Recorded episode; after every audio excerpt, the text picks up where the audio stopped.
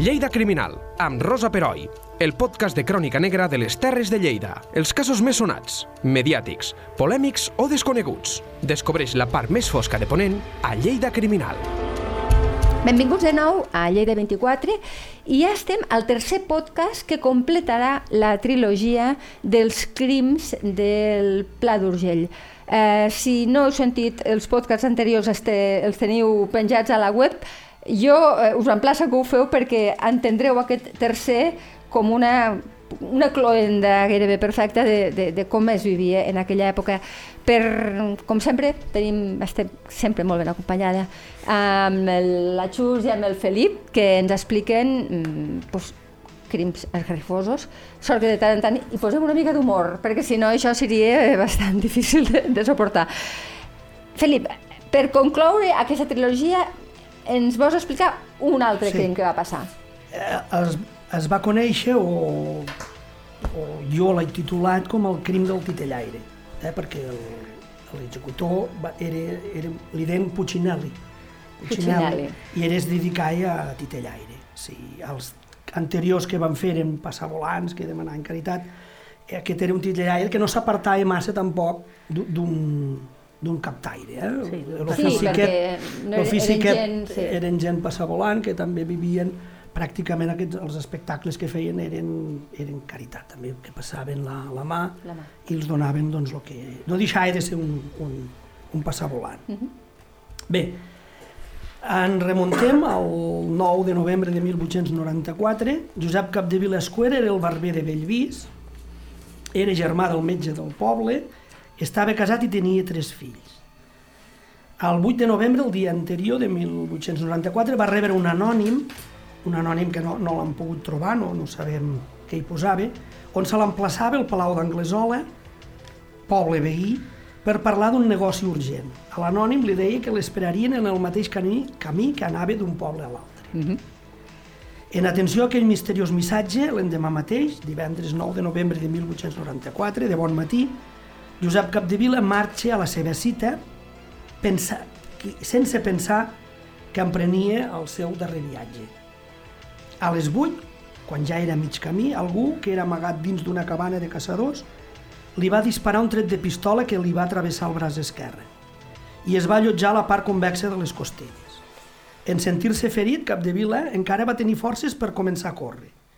L'agressor el va perseguir en atrapar-lo li va disparar un altre tret sense èxit. El ferit s'anava desangant, desagnant i a uns 300 passes va perdre les forces i va caure al costat dret de la cuneta del camí. El, camina, el criminal va carregar novament la pistola de dos canons, després es va saber que era del model Le Fauché, que era, un, era una arma francesa, crec, Eh? Sí, no, no era la, la Browning, que la Browning no, és exacte, posterior. Sí, sí, és posterior. Però sí. aquest, aquest model d'arma surt molt, a molts, era molt habitual en aquesta època. Eh? S'acosta fins al moribund, que li suplicava que no el matés. L'assassí no va tenir cap compassió i li va disparar un tret de, a boca de canó que va des, li va destrossar el maximal, maxil·lar inferior, la llengua, el paladar i la gola. Josep Capdevila no va morir l'acte.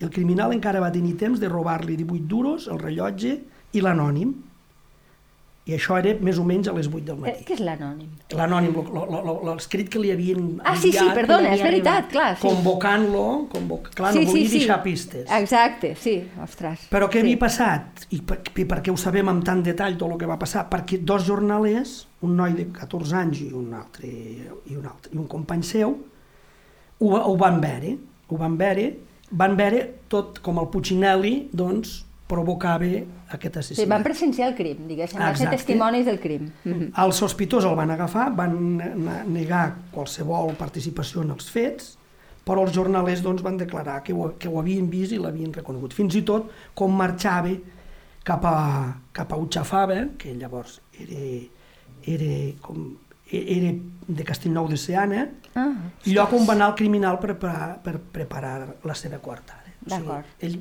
bé, sabia que l'havien vist i se'n va anar cap a Utxafava, que està a prop de- d'allà on van passar els fets, sí. a preparar-se la seva quarta. Bé, ja tenim el, el, el, el crim, ja tenim el, les primeres investigacions, i ja tenim que l'agafen i al judici, no? que també tenim tota la, la crònica del, del moment. El judici... Que finalment els judicis són els, el, el que li treus més el suc, perquè, Sí, els, perquè- els crims per desgràcia tots són Sí, igual d'horrorosos, sí, sí. però allí és on I, i, els, poden... ju- I els judicis eren moments, de, de, doncs, un judici durava tres dies. I, Clar. I, i, i, el- i el, I la investigació s'acaba Sí, sempre bastant aviat. Eh, sigui cert o no sigui cert, perquè en aquest cas, eh, pff, eh, no ho sé, no? són aquelles coses que dius, bueno, aquests dos nois estaven allí mirant-lo i, i ell los va veure que lo miraven, no sé, sona, sona raro. Sí. Però sí que és veritat sí que és veritat de que s'acaben de seguir de les instruccions, troben el culpable, diuen, aquest és, de fet, n'hi ha vegades que van a buscar-lo, i, i dius, i per què? Sense gaires comprovacions. Sí, no, segurament eh, devien de tenir en les seves fonts, però mm, la instrucció a- en- escrita, diguéssim, no et dona gaire, gaire, gaire informació. Són molt més in, eh, informatius. I interessants, els, no? Sí, els judicis i sobretot això, les sentències, Les sentències. Eh, són, són molt explicatives. I és això. Som-hi, el, doncs. el, el judici es va fer per jurats, que em sembla que ja en vam parlar, del que era un judici per jurats. En vam parlar, però si pots fer un Sí. petit síntesi per la, la persona que no ho ha Bé, sentit. a- el judici per jurats, el jurat popular se componia de 12 persones i després hi havia el, lo jutja, lo jurat de dret, que eren tres magistrats. Eh? I aquests eren els, els que havien de decidir doncs, la, la sentència, els que havien de fer la sentència. I per ser membre del jurat calia ser major de 30 anys, saber llegir i escriure, ser cap de família i veí del terme municipal respectiu amb 4 o més anys de residència. Aquest, Però de saber llegir i escriure deve ser una cosa més complicada. Rar, sí. Això. I cap de família vol dir eh, eh, casa oberta. En, en, en, vull dir que no, no vol dir que, el, que tinguis una família de quatre, de quatre membres i visquis en una cabana. Ja, vol dir el- que, que tens un domicili. D'acord. Eh? Per Aquest- tant, amb uns cer certs possibles. Sí. Era classista, no? Era indubtablement Totalment. classista, sí. perquè, Discriminatori i classista, sí. perquè per els que decidien qui havia de ser membre d'aquest jurat eren el jutge, el fiscal municipal, l'alcalde, el tinent d'alcalde i els tres majors contribuents del poble. O sigui, la, gent que tenia Els pasta... quatre, Sí, perdó, sí. majors contribuents. Sí. De, es, feien, es feien llistes i després solia ser per sorteig, però aquestes llistes eren unes llistes molt reduïdes. Sí. Clar, no, no era com ara, que ho fan És un sorteig, crec. sí. Però a més, sí. les atribucions de la persona amb diners, eh, per què se li atribueix més, a, més saviesa a l'hora de... Sí, Bueno, o sigui, és perquè- una incongruència sí, absoluta. perquè tenia diners i per tant tenia més responsabilitat. bueno, i eren els únics que podien votar. Que no- Clar, és que tot anava lligat. Tot I, en, Sí, sí, sí, sí, sí. i en cap cas podia ser membre del jurat una dona. Ni Ah, no, podia, bueno, ser- una ni dona podia no. decidir tampoc qui era membre del no. jurat. Ara, no sé per què, però no m'has estranyat gaire, Felip. Una dona ja Mare no entrava, ja no entrava. Bé, els judicis, no cal dir, eren públics i eren, eh, eren espectacles no? Sí. que eren extraordinaris, la gent hi anava, omplia els passadissos, Sí, sí. omplia la sala, omplien els annexos A i més- suscitaven grans passions. Clar, a més, imagineu-vos, no no n'hi ha eh, micròfons, no n'hi ha tot l'aparell Clar, de clar. so. És a dir, que, el, que se van fer les, de, les declaracions i n'hi ha un davant del, de tot que va passant el que es va declarant al darrere. Quan arriba a la porta i al carrer, suposo que la declaració del testimoni devia de ser bastant diferent de la, de la declaració del testimoni. Perquè se, es va modificant, Clar. no? És com aquell joc. Aquell Clar, joc, és, sí, sí. és, eh, devien de ser unes, un, un, uns actes molt divertits, Sí. molt divertits. Sí, sí, entre moltes cometes, però molt divertits, segur. Sí, sí. Bé, a les, a les prèvies es van citar més de 40 testimonis, a la- a l'acte hi va anar molta gent, de, sobretot de Bellvís i Palau, que són els pobles doncs, afectats. El fiscal, el senyor Fadón, va qualificar el fet de robatori amb homicidi. Això la Xus mos explicarà ara. L'acusació privat, que anava a, càrrega, a, a càrrec del senyor Sol, que ja n'hem parlat, eh, el director Sí. de la Pallaresa, fa d'acusació privada. I ell deia que allò era un assassinat amb robatori. No era el mateix un homicidi que un, que un assassinat. En un, en un cas eh, se li suposa eh, ja ho diré, eh? eh que, Alevosia. Eh, sí, que, que tens intenció. Sí, intencionalitat, sí, això. sí. I l'altre, no. Eh, N'hi ha hagut un amor perquè ha de passat. mans, sí, val. Llavors, aquesta és la diferència entre assassinat Sí. i homicidi. El fet del robatori, el, en, en el cas de, del- de l'assassinat o de l'homicidi, mm, tant en un com en l'altre, a més de ser un delicte a banda, també seria un, un agreujant, perquè eh, passaria a ser rebotori amb força, vull dir, Exacte. llavors és, és, és més greu. És més clar. greu. És molt pitjor l'assassinat que l'homicidi. Sí, Evidentment. sí, sí, sí. A- Amb un assassinat ha d'haver alevosia, ha d'haver Sí. carnissament, Bueno, encara ara. ha d'haver preu. Sí, sí, sí, sí. Quan eh, normalment eh, utilitzem eh, com a sinònim i no és el mateix No és el un mateix. assassinat que un homicidi. Per això, eh, lo, la diferència és sempre la intenció, la intencionalitat, que igual n'hi ha mm, tota la intencionalitat del món, però s'ha de provar, s'ha de provar Clar, que n'hi ha clar, clar, intenció. clar, clar. En el judici sempre hi ha aquesta cosa, no? Si és assassinat, si és Sí. homicidi, si és assassinat, Sí, és cert. homicidi. El, el fiscal canvia, canvia la, la seva idea i també mm, s'apunta al, al que deia el Sol, no? que allò era un, un assassinat i no era un homicidi. Molt bé. Va, fan la, la segona vista, la primera doncs, fan les declaracions, el Sí. fiscal canvia la seva idea, ca- modi- modifica les seves conclusions i, i s'apunta al carro de que és un assassinat. El segon dia, que és el 25 de febrer, perdó, no ho hem dit, eh? 25 de febrer de 1846. És veritat. Eh? La primera vista és el 24 de febrer de 1800, perdó, 96. 96, 96, finals del 19. Sí. 96 sí. perquè el crim és del 94. Eh? Dos anys passa, després. Sí, passa un temps. Sí, estic veient, a més a més, que el, el senyor Romansol Mestre mm, va morir el 1951. Vull dir que...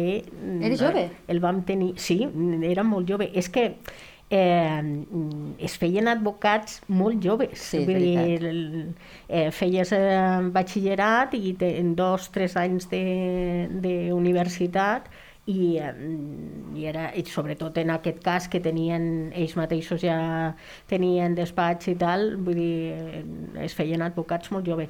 Es feien advocats, periodistes, Sí. de Mestres. tot, molt, mestres, de tot molt joves. Bueno, sí, la, sí, la molt vida joves. també era molt més curta. Sí, sí, clar, també clar, l'esperança de vida, sí, sí, és cert. Bé, doncs sempre pivota entre això, no? Si és un assassinat, si és un homicidi... Sí, sí, la sí, defensa demana la, la lliure la lliure in- inculpabilitat no? pel seu client Mm. i al final, després de resumir els fets, el jurat dicta veredicte de culpabilitat contra Bartomeu Corrià, però sense apre apreciar circumstàncies qualitatives ni agreujants genèrics de, de les acusacions. Eh?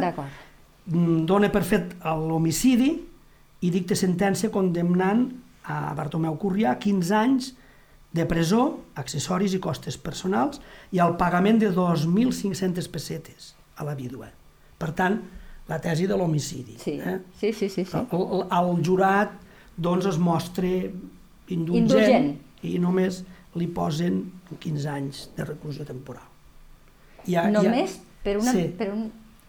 Bueno, I vam veure no, el de les dones, el Sí. de, el, els judicis eh, que Sí. vam veure, els podcasts de les dones, com les Bueno. condemnes que hi ha, no? sense Sí. haver ni participat en, en els crims. que, Sí. de fet, tu, quan vas presentar això, eh, eh, al primer podcast, ja ho deies que el sotmetiment legal de la Sí. dona, és el que sempre parlem, Sí, eh, sí. t- tots tres, eh, Xus, eh, el fet de ser una dona ja, eh, ja té... et és un posava a la casella... sí. és un agreujant. El És un fet- agreujant, sí, exacte. Sí, sí. El fet, el fet de ser una dona ja se te suposa que tens mala idea, que no ets, eh, no ets lleial, que, que realment eh, busques la perdició de la casa, de l'home, de... Sí. i llavors, evidentment, eh, lo que, lo que fan els jutges és, és eh, fer eh, recaure tot el pes de la, de la llei. La interpretació tornem una altra vegada a l'actualitat, la interpretació que es fa de la llei és sempre contra aquesta víctima femenina. Vull Sí, dir, sí, sí, sempre. sí, és així. I a més, amb els casos que estem veient darrerament, violència sexual, ara sembla que s'estigui prenent una mica de consciència del que està passant, però hi ha una certa sensació, o sigui, eh, pel que es veu mm, com a persona que mire els mitjans de comunicació, no? que eh, s'ha de demostrar molt bé Sí. que, Sí, que sí, has sempre. estat maltractada per a que t'ho creguin. No? 2.000 i escaig d'anys de- d'història pesen molt, vull dir, Clar, penseu clar, clar. Que, que a a la base hi ha el pecat original, no? El que introdueix el pecat és Eva. Eva, Eva, Doncs, Eva. I, I això, no, i ara no vull frivolitzar sobre això, No, eh, però, no. però aquestes coses hi són, no? Aquest tema, que és, un, és, és- és, és una llegenda, eh? no deixa de ser una llegenda que està en un llibre que en diem sagrat, doncs això pesa a tota la història posterior. És a dir, és la dona el que introdueix el pecat, és la dona el que introdueix el mal, és la dona, i això, tots els codis posteriors, Clar. a Occident, pesa aquesta idea. I a més a més és, és un ésser eh, inferior que, que és dèbil mental, vull dir que per lo tant eh, és incapaç de dilucidar entre el bé i el mal. I, I això, que sembla una tonteria i que ara ens ho podem prendre a riure, això ha estat eh, molt, molt present eh, fins fa quatre dies. I, I encara. depèn de Sí. amb qui parlem, Encara, sí. encara que no, no ens ho reconegui, sabem per, per l'actitud, per les contestes, per la, pel discurs, que és ben bé així. Vull dir, aquest menyspreu de, de professionals eh, femenines, de, és, és justament aquest, eh, està dintre no? de- de- d'aquesta justificació, d'aquest argument. I aquest és el problema. Si em permeteu una petita anècdota, eh, fa poc entre, entrevistàvem un, amb un metge i, i, i parlàvem del tema de la, de la histèria i deia que les dones no hauríem d'utilitzar aquest terme, ningú l'hauria d'utilitzar perquè la histerectomia, per exemple, és estirpar l'úter. Per tant, sí. la histèria és... De fet, Freud té un manual de histèria i només són casos de dones. Sí, no, no, és que la histèria només és una malaltia de dona, malaltia en totes les cometes, totes les cometes. que, que existeix abans de Freud, però eh, sobretot després de Freud, un gran misògen, un Molt. grandíssim misògen, I no vull, no vull dir res més, perquè diria les coses de i que servia i que ha servit per a separar fills de les seves mares Sí, senyor. i tancar dones a, la, a, a, a centres eh, psiquiàtrics, bueno, per dir-los d'alguna manera, per aconseguir que els homes eh, poguessin conviure amb les seves mm, altres dones més Sí. joves.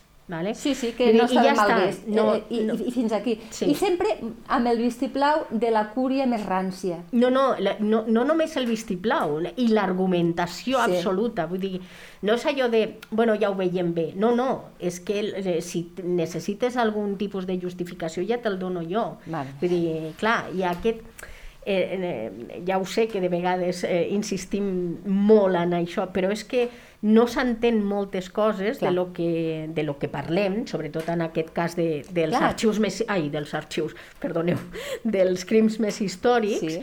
Si no, si no sabem... Sí, això no- si no, no partim d'aquesta base. clar. Bueno, eh, eh, esperem que a totes aquestes històries que relaten moltes coses i que tenen moltíssimes lectures, una d'elles sigui una mica reivindicar, per favor, que d'una vegada per totes, eh, amb aquesta laïcitat que tots reivindiquem i que tots som tan, tan progres, a vegades tenim reminiscències que ni tan sols som conscients de tenir-les, eh? però existeixen. almenys senyalarem allò que està malament. Exacte. Després cadascú, I després cadascú que faci, lo el que... Molt bé. Doncs, com sempre, Felip, moltíssimes gràcies. La teva feina és realment admirable. Xus, què dir. I, i us espero per més, més històries i més aventures. Moltes gràcies, de veritat. Vinga, gràcies. Adéu. Lleida Criminal, amb Rosa Peroi. Cada dos divendres a lleida24.cat.